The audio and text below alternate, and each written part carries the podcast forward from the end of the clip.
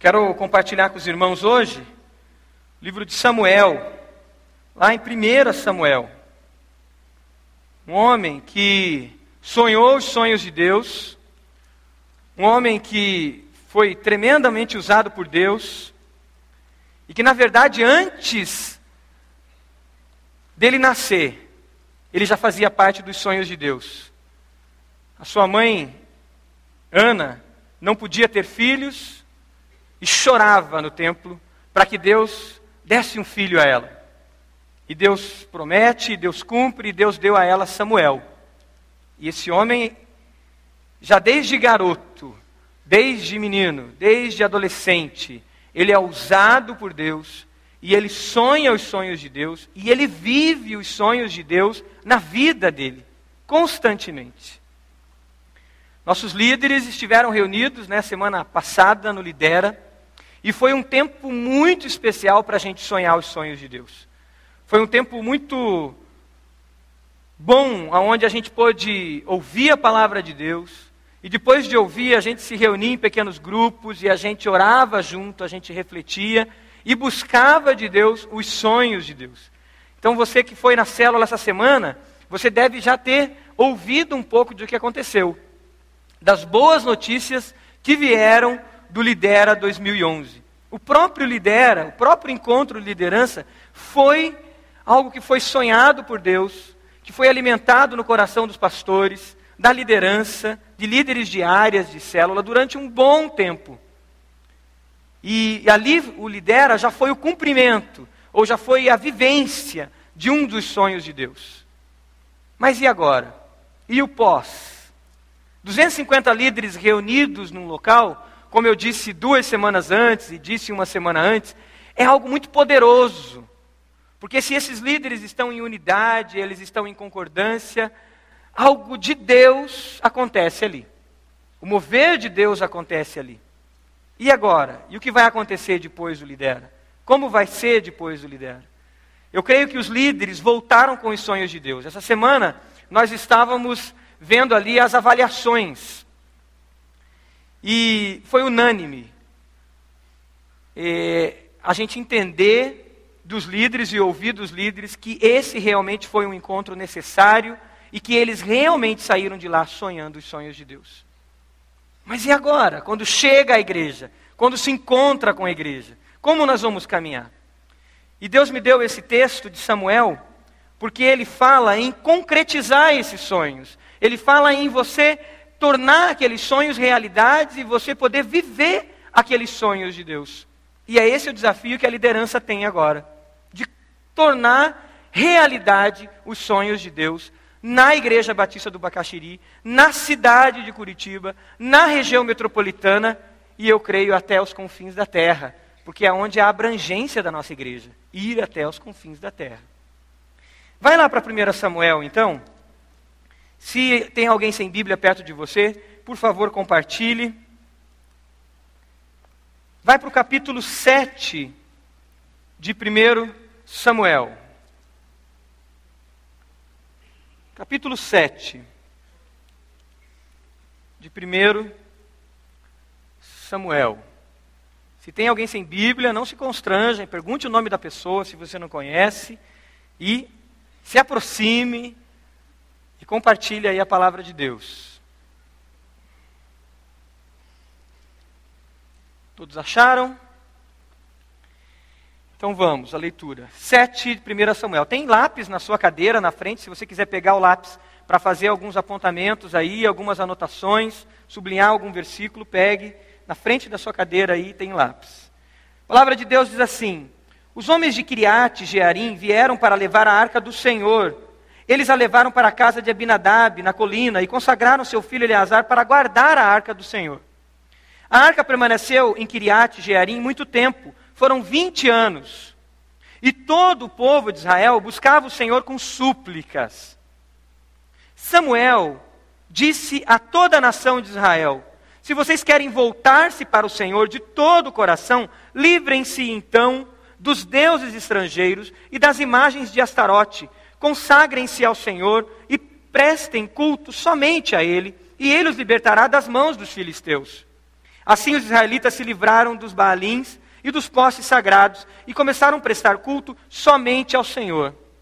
E Samuel prosseguiu: Reúnam todo Israel em Mispá, e eu intercederei ao Senhor a favor de vocês. Quando eles se reuniram em Mispá, tiraram água e derramaram perante o Senhor. Naquele dia jejuaram e ali disseram: Temos pecado contra o Senhor. E foi em Mispá que Samuel liderou os israelitas como juiz. Quando os filisteus souberam que os israelitas estavam reunidos em Mispá, os governantes dos filisteus saíram para atacá-los. Quando os israelitas souberam disso, ficaram com medo. E disseram a Samuel: Não pares de clamar por nós ao Senhor, o nosso Deus, para que nos salve das mãos dos filisteus. Então Samuel pegou um cordeiro, ainda não desmamado, e ofereceu inteiro como holocausto ao Senhor. Ele clamou ao Senhor em favor de Israel, e o Senhor lhe respondeu. Enquanto Samuel oferecia o holocausto, os filisteus se aproximaram para combater Israel. Naquele dia, porém, o Senhor trovejou com fortíssimo estrondo contra os filisteus e os colocou em pânico, e foram derrotados por Israel. Os soldados de Israel saíram de Mispá e perseguiram os filisteus até um lugar abaixo de Betcar, matando-os pelo caminho. Então Samuel pegou uma pedra e ergueu entre Mispá e Sem e deu-lhes o nome de Ebenezer, dizendo: até aqui o Senhor nos ajudou. Assim os filisteus foram dominados e não voltaram a invadir o território israelita. A mão do Senhor esteve com os filisteus durante toda a vida de Samuel. A mão do Senhor esteve contra os filisteus durante toda a vida de Samuel. As cidades que os filisteus haviam conquistado foram devolvidas a Israel, desde Ecrom até Gate. Israel libertou os territórios ao redor delas do poder dos filisteus, e houve também paz entre Israel e os amorreus. Samuel continuou como juiz de Israel durante todos os dias de sua vida. A cada ano, percorria Betel, Gigal e Mispá, decidindo as questões de Israel em todos esses lugares. Mas sempre retornava a Ramá, onde ficava sua casa. Ali ele liderava Israel como juiz. E naquele lugar construiu um altar de honra ao Senhor. Essa história é o cumprimento do sonho de Deus, naquele período da história, para Israel. É o cumprimento do sonho de Deus que já havia e já tinha passado pelo coração de Samuel.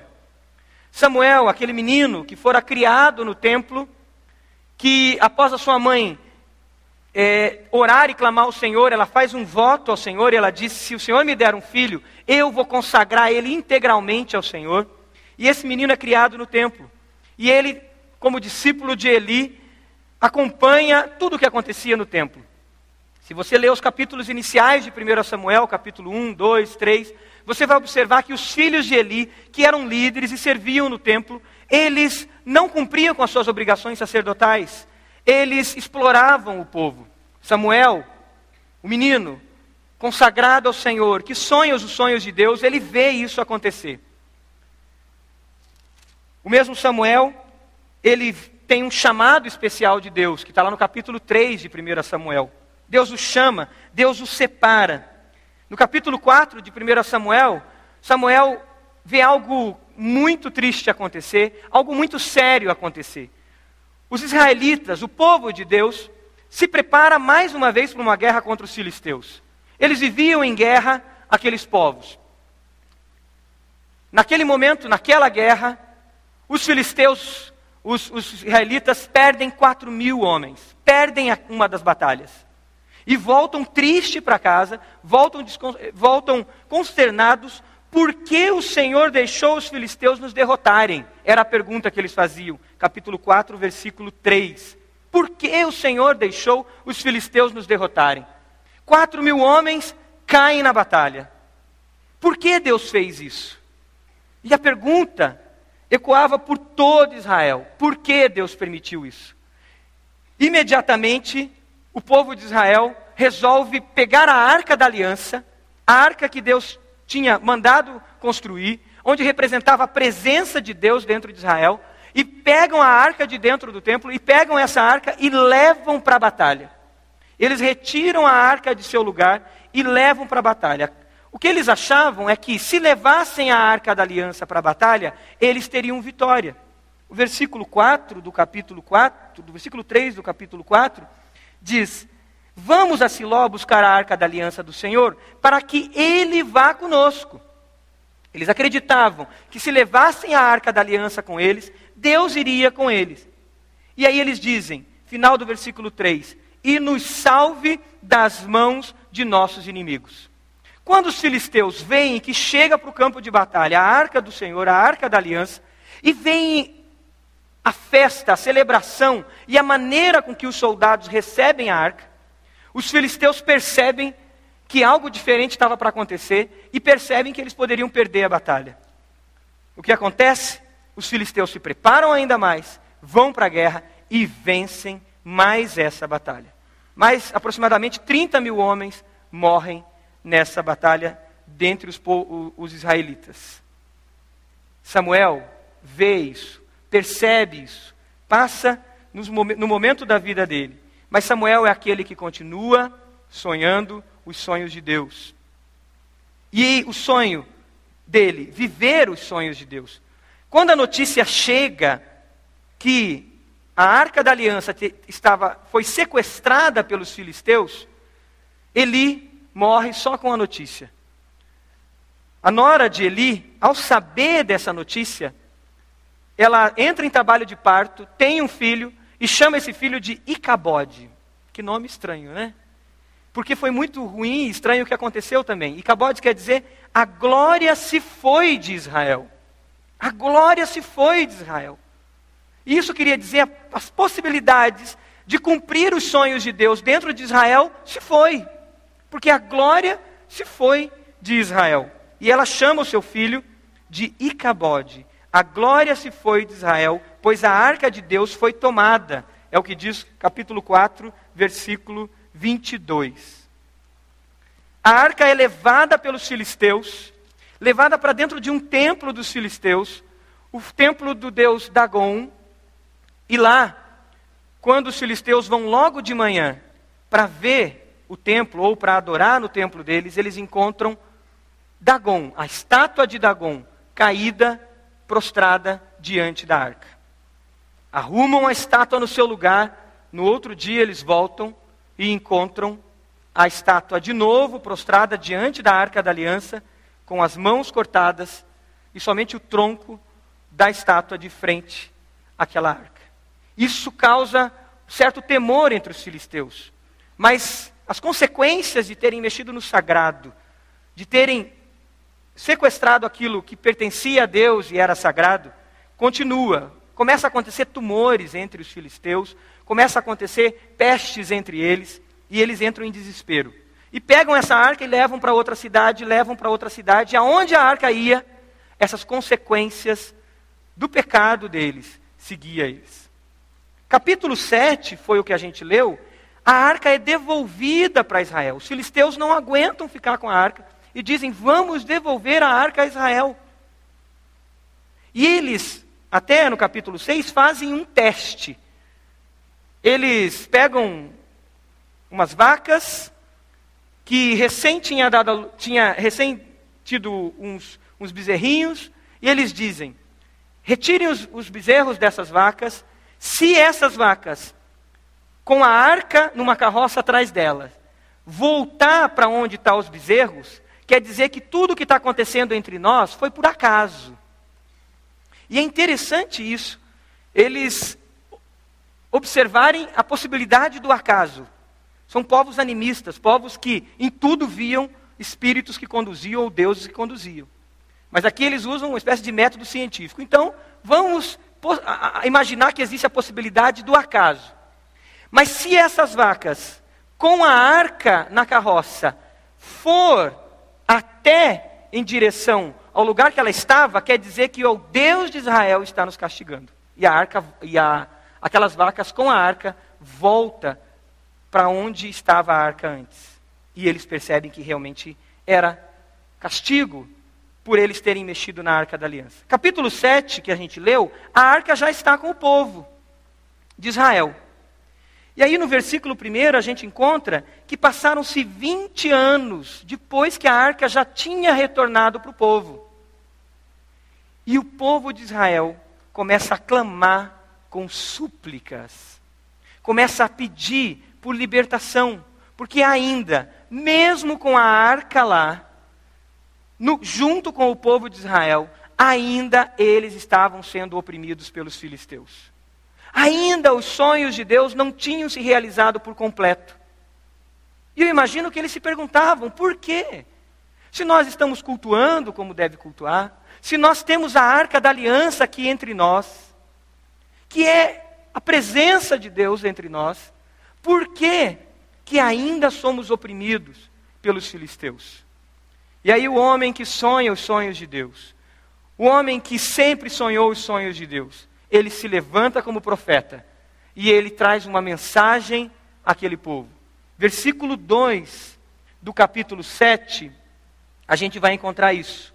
A parte final do versículo 2, e todo o povo de Israel buscava o Senhor com súplica. Versículo 3, e Samuel disse a toda a nação de Israel: Se vocês querem voltar-se para o Senhor de todo o coração, livrem-se então dos deuses estrangeiros e das imagens de Astarote, consagrem-se ao Senhor e prestem culto somente a Ele, e Ele os libertará das mãos dos filisteus. O povo de Israel, mesmo carregado desses símbolos religiosos, carregado de, de obediência até certo ponto daquilo que Deus tinha pedido para eles, eles ainda conviviam com os outros deuses, com os deuses dos outros povos. Isso impedia que os sonhos de Deus se concretizassem na vida deles. E Samuel se levanta como líder e diz: precisamos abandonar os outros deuses precisamos nos consagrar somente ao único Deus verdadeiro, ao único Deus que existe. Os outros deuses são falsos deuses. Na verdade, aquela arca tinha se tornado para o povo mais um Deus. Mais um Deus. E não é isso que muitas vezes pode acontecer com a gente? Não é isso que muitas vezes pode acontecer conosco? A gente conhece o Deus verdadeiro, nós conhecemos o único Deus verdadeiro, o único Deus que existe. Nos é revelado o plano de salvação do Senhor. A gente dá um passo, entrega as nossas vidas ao Senhor, reconhece Jesus como Senhor e Salvador das nossas vidas, mas de repente, a gente carrega com a gente ainda outros deuses. A gente leva com a gente ainda outros deuses. E em muitas vezes transformamos aquilo que Deus nos dá como objeto de culto, como meio de culto, transformamos em deuses também.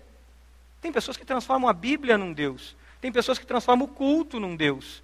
Tem pessoas que transformam o seu pastor num Deus. Ou seja, é mais um Deus entre os deuses que esse mundo nos oferece. Israel estava vivendo assim.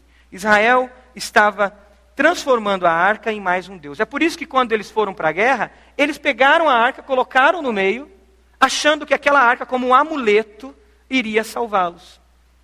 Em vez de buscar a Deus, criaram um amuleto com a arca que Deus tinha dado e, ensinado, e pedido que eles fizessem. Quais são os deuses que nós podemos estar criando para nós? ou que estamos carregando conosco. Samuel desafia o povo, então, a renunciar aos deuses. E aí a gente observa no versículo 4 que, nesse momento, o povo entende claramente a palavra de Deus. Uma revelação clara da palavra acontece. E eles tomam uma posição.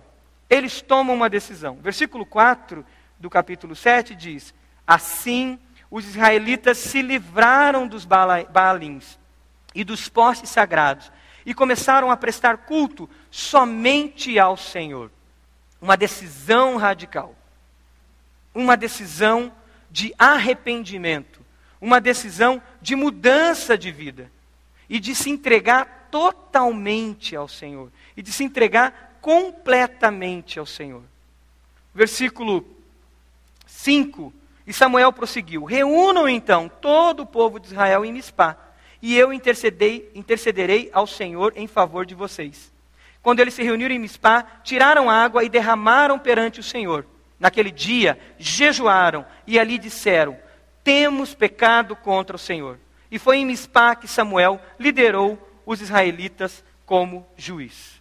O povo toma uma posição de realmente consagrar integralmente a vida ao Senhor. E essa posição deles implicou em confissão diante de Deus. E começaram a confessar os seus pecados diante de Deus. E começaram a abandonar esses ídolos que tomavam espaço de adoração completa a Deus.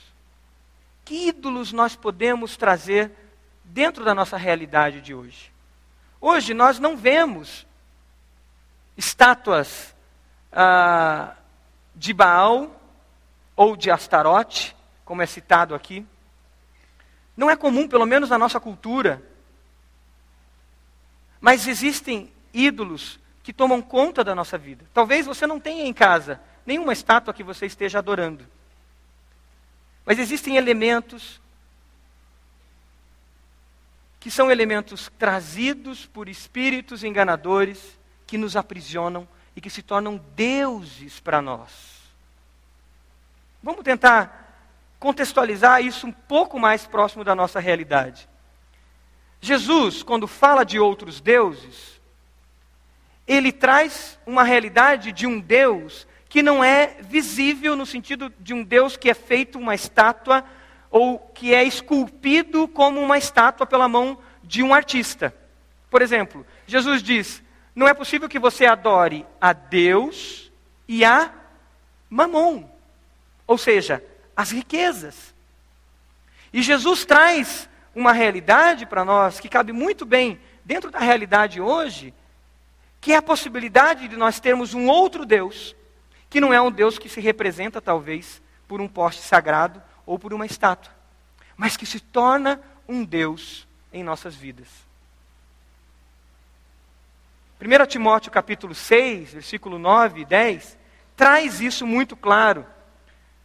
A palavra diz assim: os que querem ficar ricos caem em tentação, em armadilhas, em muitos desejos descontrolados e nocivos, que levam os homens a mergulharem na ruína e na destruição, pois o amor ao dinheiro é a raiz de todos os males. Algumas pessoas, por cobiçarem o dinheiro, desviaram-se da fé e se atormentaram com muitos sofrimentos.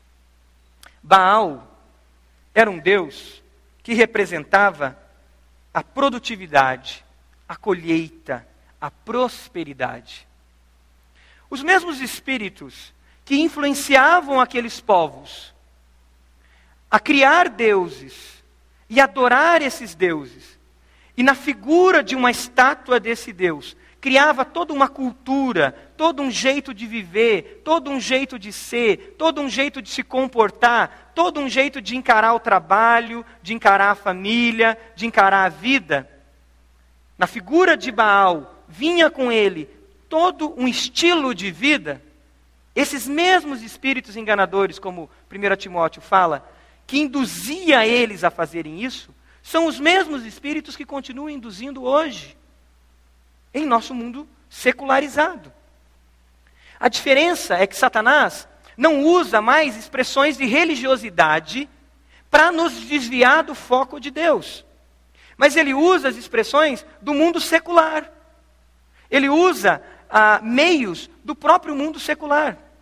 Talvez na Índia, onde as pessoas creem em milhares de deuses, talvez não, com certeza na Índia, onde as pessoas ainda creem em milhares de deuses, Satanás ainda usa a figura de deuses na, na, na representação de imagens para desviar essas pessoas de Deus. Mas no mundo secular, como no Brasil, como na Europa, que se afastou de Deus, ele usa os meios da nossa própria cultura para nos afastar do único e verdadeiro Deus. E numa cultura capitalista, o que ele vai usar? A prosperidade, o acúmulo. Numa cultura de competição, o que ele vai usar? As riquezas. E Jesus já mostra essa realidade, já naquele tempo do próprio Império Romano. A possibilidade da gente ter um outro Deus, que são as riquezas. Baal era esse Deus das riquezas para aquele povo, que desviavam, que desviava aquele povo de adorar o único e verdadeiro Deus.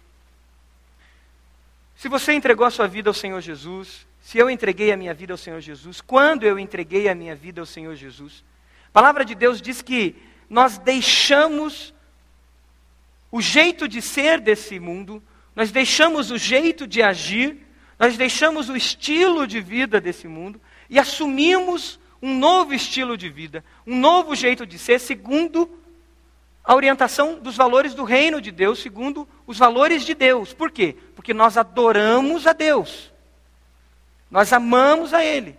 Gálatas 5, é, Gálatas capítulo 5, fala, Gálatas capítulo 4 diz assim: Antes, quando vocês não conheciam a Deus, vocês eram escravos daqueles que por natureza não são deuses. Mas agora, conhecendo a Deus, ou melhor, sendo por Ele conhecido, como é que estão voltando aqueles princípios elementares fracos e sem poder? Querem ser escravizados por eles novamente? O que a palavra de Deus está nos dizendo é: antes de nós conhecermos a Jesus, nós éramos escravos de um jeito de ser, de um jeito de agir, e seguíamos padrão, os padrões desse mundo. Mas depois que nós conhecemos a Jesus, nós agora vivemos segundo os padrões daquele que nós adoramos, o único e verdadeiro Deus. E a palavra diz assim: vocês querem voltar de novo a serem escravizados?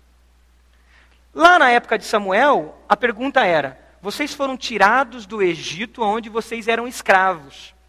No Egito, vocês foram ensinados a adorar outros deuses. E a pergunta dos profetas sempre era: vocês querem voltar de novo a ser escravos daqueles deuses falsos? Efésios capítulo 2, versículo 1, também mostra essa diferença entre aqueles que têm Jesus e o que mudou na vida daqueles que têm Jesus. Efésios 2 diz assim: Antigamente vocês estavam mortos em suas transgressões e pecados, nos quais vocês costumavam viver. E diz assim: quando vocês seguiam a presente ordem deste mundo, e também seguiam o príncipe do poder do ar, o espírito que agora está atuando nos que vivem na desobediência. Anteriormente, nós também vivíamos entre eles, satisfazendo os desejos da nossa carne, seguindo os desejos e os pensamentos. Deixamos os deuses antigos. Deixamos um padrão de vida antigo e assumimos o padrão do único e verdadeiro Deus. Esse povo ainda não tinha experimentado os sonhos verdadeiros de Deus ou o sonho completo de Deus, porque eles ainda estavam presos aos deuses antigos. Nós voltamos sonhando do Lidera. Os líderes voltaram sonhando do Lidera. Mas para que esse sonho se concretize entre nós, nós precisamos avaliar a nossa vida. Eu preciso avaliar ainda mais a minha vida. E ver se não tem ainda falsos deuses que ainda me impedem de eu experimentar vitória completa em minha vida. De eu experimentar os sonhos de Deus se realizando por completo em minha vida.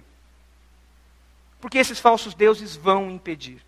Por mais que eu frequente todos os cultos, por mais que eu carregue a arca da aliança para cima e para baixo, se eu ainda tiver esses falsos deuses, se eu ainda adorar esses falsos deuses, eu serei aprisionado por eles. Baal representa o poder, representa a prosperidade representa o desejo de ter, ter e ter.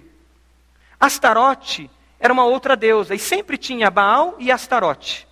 Baal representando essa virilidade de conquista masculina e Astarote representando a sensualidade.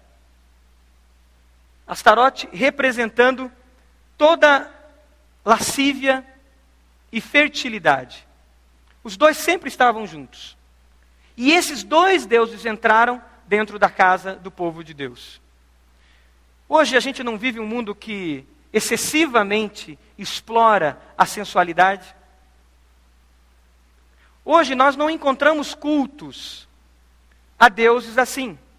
Você não encontra, por exemplo, nenhum templo aqui perto aonde se explora num culto daquele templo a sensualidade. Naquela época isso acontecia.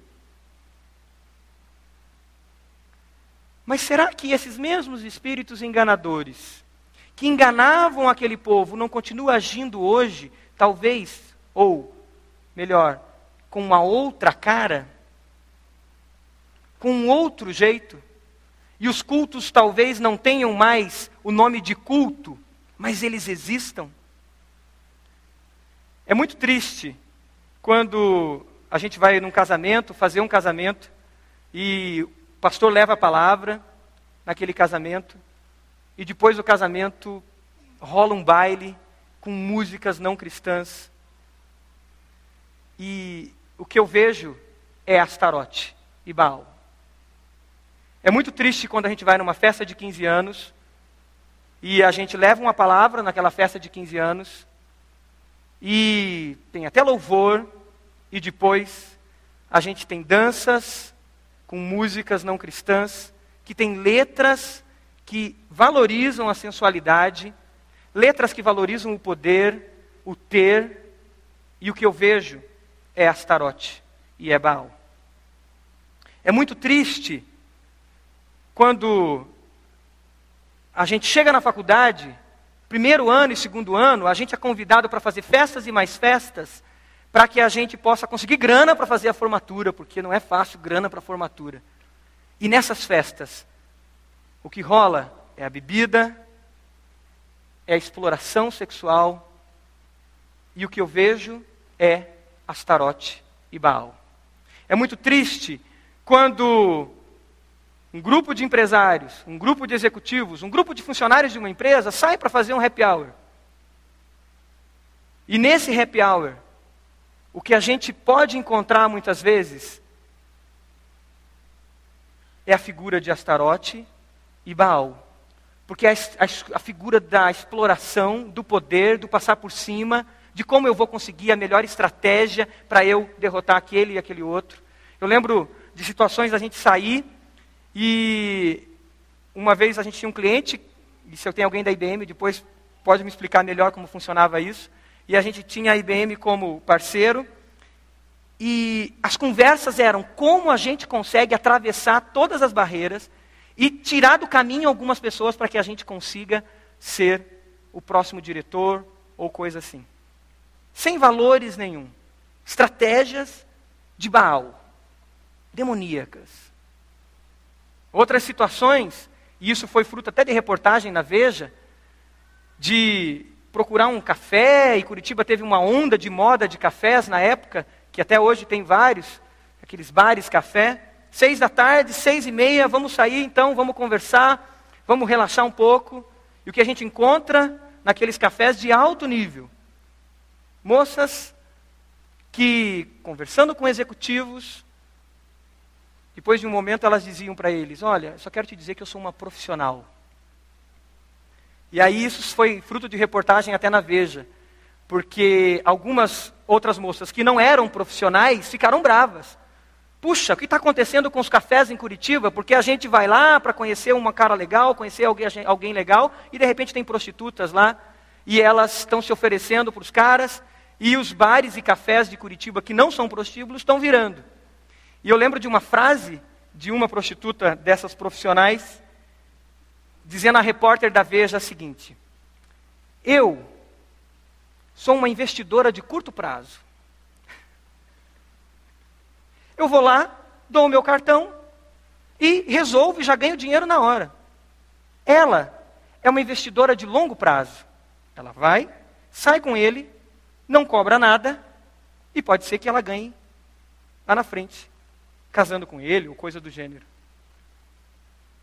Ambientes de cultos a Astarote e a Baal. E isso é muito fácil de nós trazermos, porque numa cultura secular, numa cultura onde a referência aos deuses, ela não é explícita, e os espíritos demoníacos, enganadores, como diz em 1 Timóteo, usa a própria linguagem da cultura secular, a gente não percebe porque ela permeia no nosso meio com muita facilidade. E a gente é levado, eu sou levado. E se eu não me cuido, quando eu vejo, eu estou adorando um desses deuses. Os líderes que estiveram no Lidera saíram de lá com um grande desafio, que é se tornar líderes estratégicos. Para quê? Para que nós possamos transformar as nossas células em ambientes de crescimento, de crescimento na fé, aonde as nossas células não sejam simplesmente um encontro para a gente se encontrar a turma que é legal, ou para fazer um happy hour crente, mas as células sejam espaços de transformação sejam espaços da manifestação do poder de Deus. Através do cuidado mútuo, através do discipulado, através daquele líder olhando e dizendo: gente, a gente precisa estudar a Bíblia.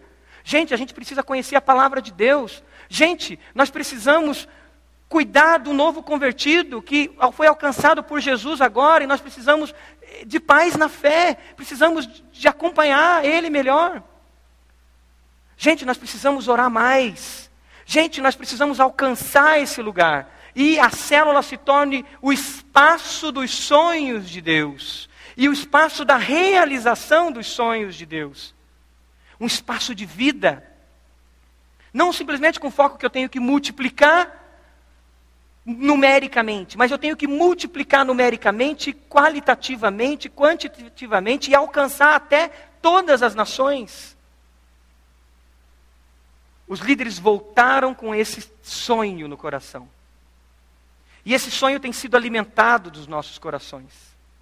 Mas para isso, nós vamos ter que caminhar muito firmes na palavra, abandonando Baal e Astarote. Abandonando outros deuses que podem surgir. E talvez, no caso de Baal, a gente vai ter que mexer na nossa agenda. E falar para Deus: Deus, eu quero a sua agenda para mim. Transforma a minha agenda profissional, da minha carreira profissional, na sua agenda. Deus, transforma o concurso que eu vou fazer, não no concurso que eu quero fazer porque eu quero ganhar mais, não no concurso que eu quero fazer porque eu quero conhecer outras cidades, mas porque eu quero que esse concurso seja algo que vem da sua agenda. Deus, transforma a minha faculdade não num projeto pessoal para eu ganhar mais dinheiro, não num projeto que eu estou ali porque meu pai pediu para eu estar ali dentro, mas Deus transforma a minha faculdade num espaço da manifestação do seu poder e de um espaço que seja manifestação da agenda do Senhor. Deus transforma a minha escola num espaço da manifestação do seu poder. Deus traz os seus sonhos sobre a minha escola. Cada intervalo vida que vai, em vida que vai surgir numa escola, cada intervalo vida que surge dentro de uma faculdade, cada intervalo vida ou célula que pode surgir dentro de uma empresa. Mas o chamado do profeta para que o sonho de Deus se realize é que os nossos sonhos se tornem os sonhos de Deus. A nossa agenda se torne a agenda de Deus. A nossa visão se torne a visão de Deus. Esse é o nosso motivo de clamor e de pedido ao Senhor.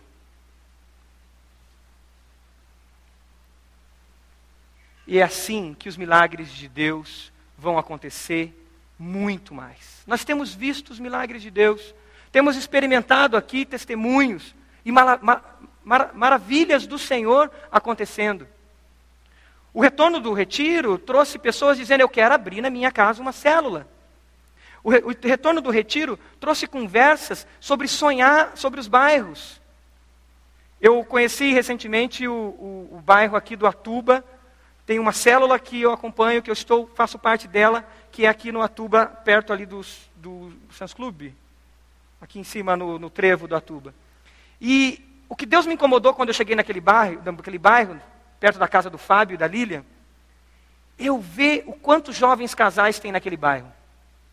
Quanto é um bairro que está chegando jovens casais. E Deus me incomodou o seguinte: como que a gente pode alcançar esse bairro? Como que essa célula que Deus colocou dentro desse bairro para que o Fábio e a Lilian, que moram lá, né, o Pelezinho e a Thay, que moram ali, todos os outros que moram ali perto, como que os sonhos de Deus vão acontecer dentro desse bairro? É a pergunta que eu tenho feito sobre o meu condomínio. Como que ele vai se tornar os sonhos de Deus ali dentro? Como que os sonhos de Deus se realizam na minha empresa? Quando eu começar a sonhar os sonhos de Deus, eu começo a experimentar os milagres de Deus. Eu começo a viver os milagres de Deus. E foi isso que aconteceu. Aquele povo só estava perdendo batalha, uma atrás da outra, uma atrás da outra. E o que acontece no versículo 7? Eles começam a clamar a Deus, orar ao Senhor, tiram toda a superstição de lado.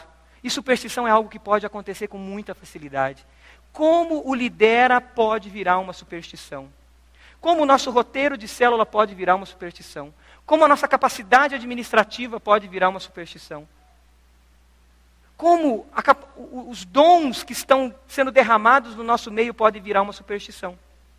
O povo deixa toda a capacidade humana, tudo aquilo que era símbolo religioso e busca quem? Deus.